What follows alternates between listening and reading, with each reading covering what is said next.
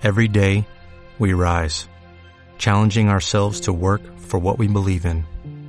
At U.S. Border Patrol, protecting our borders is more than a job, it's a calling. Agents answer the call, working together to keep our country and communities safe. If you're ready for a new mission, join U.S. Border Patrol and go beyond. Learn more at cbp.gov/careers. Hola, ¿qué tal? ¿Cuánto tiempo silvestre? ¿Eh? Pues, ¿Creíais que este feed estaba ya muerto? Pues no. Voy a ir grabando cositas, como por ejemplo en este viaje reciente que he hecho a Cuenca, esa gran desconocida. Eh, grabaré un capítulo contando un poquito qué tal me ha ido, porque me he ido de camping con mi hijo y la verdad es que lo hemos pasado genial. Pero en el camino paramos en Albacete porque eh, yo quería ir a la tienda del Albacete Balompié, entre otros sitios, para ver la camiseta del Alba, la nueva, en vivo y en directo y ver las cositas que había y demás. En cualquier caso no pensaba comprarla, no pensaba comprarla ni la he comprado porque el precio son 70 euros. Y joder, pues esto me ha hecho preguntarme por el tema de esto junto con, con lo de Cuenca, que compré una camiseta imitación del Paris Saint Germain para el niño, mmm, calidad Tailandia, que ahora os contaré pues me ha hecho preguntarme sobre el negocio de, las camisetas.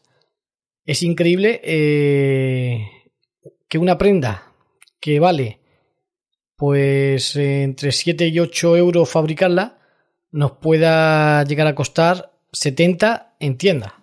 En, en el mejor de los casos si es del Albacete. Porque si es del Real Madrid, en este caso te va a costar 80. El Real Madrid, del Barcelona, del Paris Saint Germain vale 90 euros y a mí me parecen precios indecentes para una camiseta, con lo cual pues no suelo pagarlos. Siempre yo tengo muchas camisetas del Albacete Balompié, pero siempre suelo comprarlas cuando esto pasa un poco como los móviles y como la tecnología. Cuando se está acabando el año, la temporada, eh, la puedes comprar prácticamente por, por, la mitad de precio. Este año no la he comprado, me arrepiento porque la del año pasado era bastante bonita. Pero bueno, es cuestión de esperar unos meses y posiblemente se pueda comprar en 35 o 30 euros. El caso es que, bueno, la camiseta. Al final, el viaje a la tienda del Albacete me va a costar más caro que la camiseta, puesto que. Antes de, llevaba sin ir al Albacete muchos. Ya creo que desde antes de pandemia. Y no conocía que una calle la habían peatonalizado, pero no habían cambiado nada. Solamente habían puesto unos carteles en las farolas indicando que tienen un sistema de cámaras y que ahí solo pueden pasar vehículos autorizados. Y yo, ni corto ni perezoso, pues iría mirando el GPS o lo que sea y no, no me fijé en los carteles y pasé. Con lo cual eh, estoy esperando una multita de 200 euros que espero que se quede por pronto pago en 100.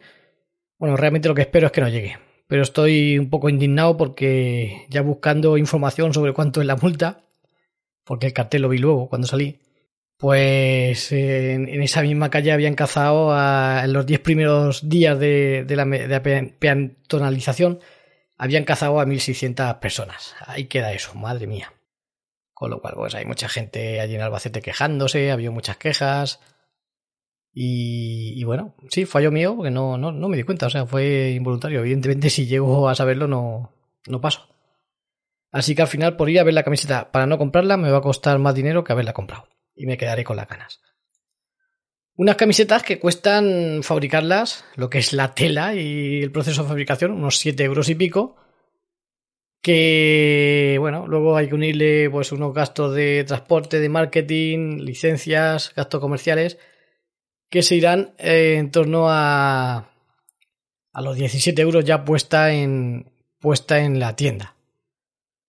Que luego tienen su margen de beneficio, que serán otros 15 euritos con lo cual, el, digamos que el mayorista ya, ya le cuesta al minorista, le cuesta unos 30 euros la camiseta.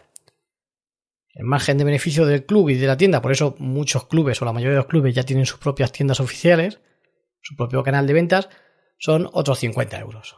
Con lo cual nos plantamos en los 80 que suele costar de media una camisetita. Pero es que lo más grave no es esto. Lo más grave es que hay eh, dos tipos de, camisetas.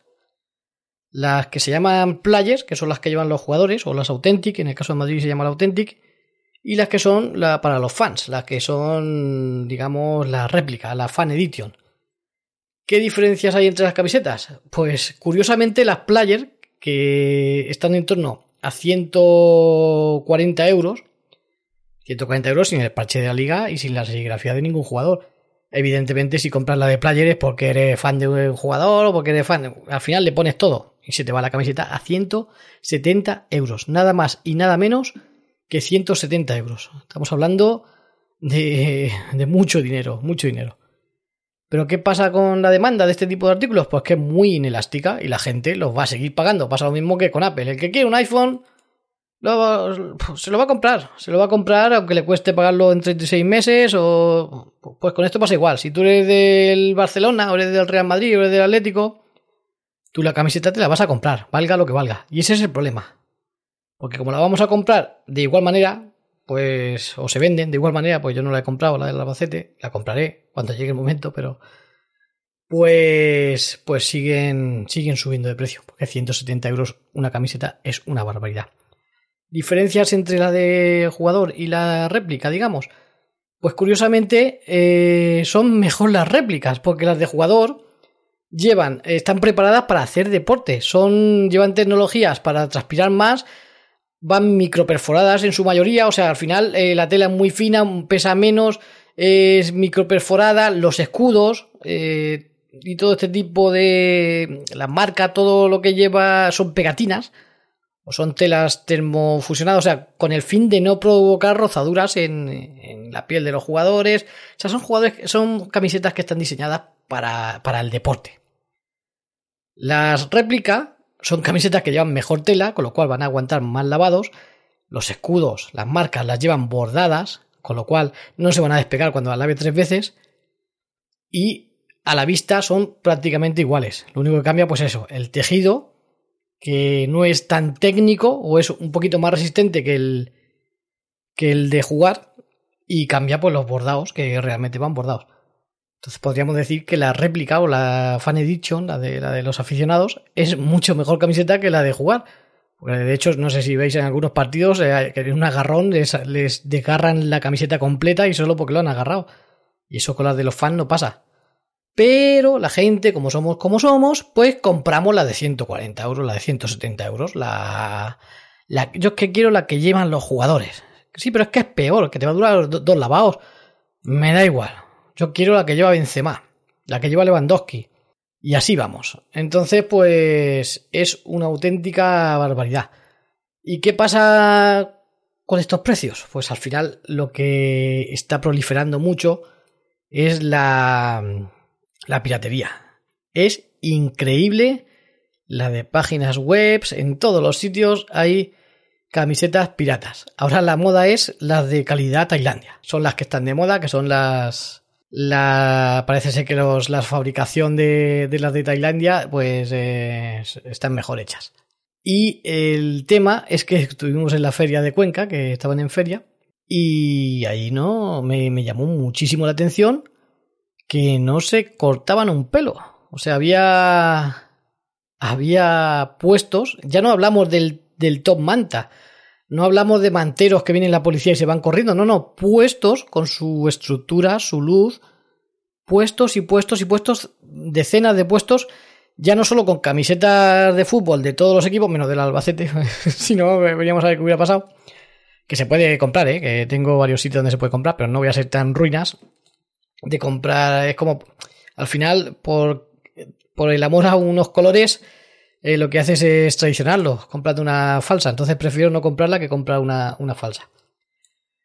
Eh, y había eh, decenas de puestos legales, digamos, con no solo camisetas, sino bolsos. Bolso de Louis Vuitton, de Christian Dior, de todas las marcas que os podáis imaginar.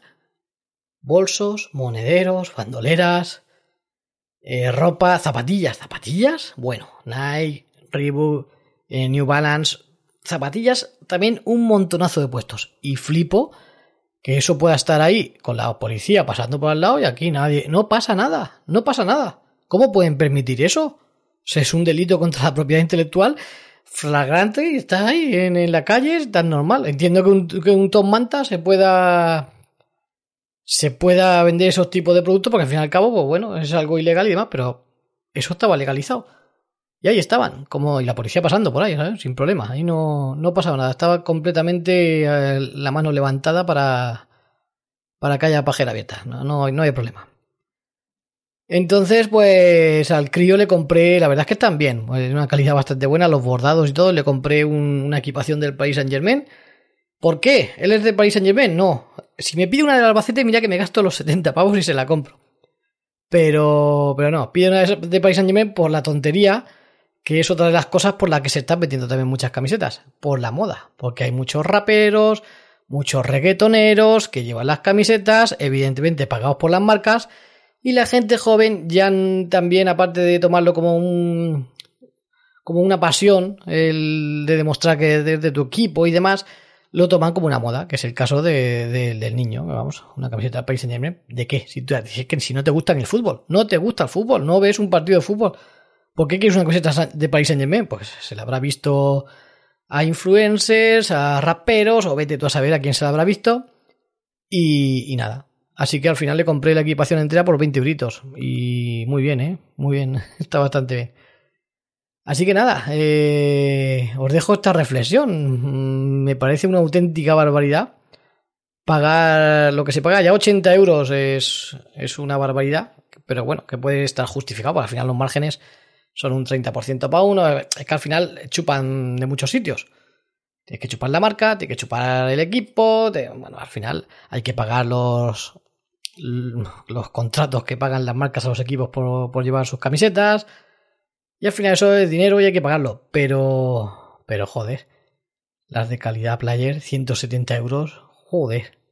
Se nos está, yendo ya la, se nos está yendo ya la, la cabeza.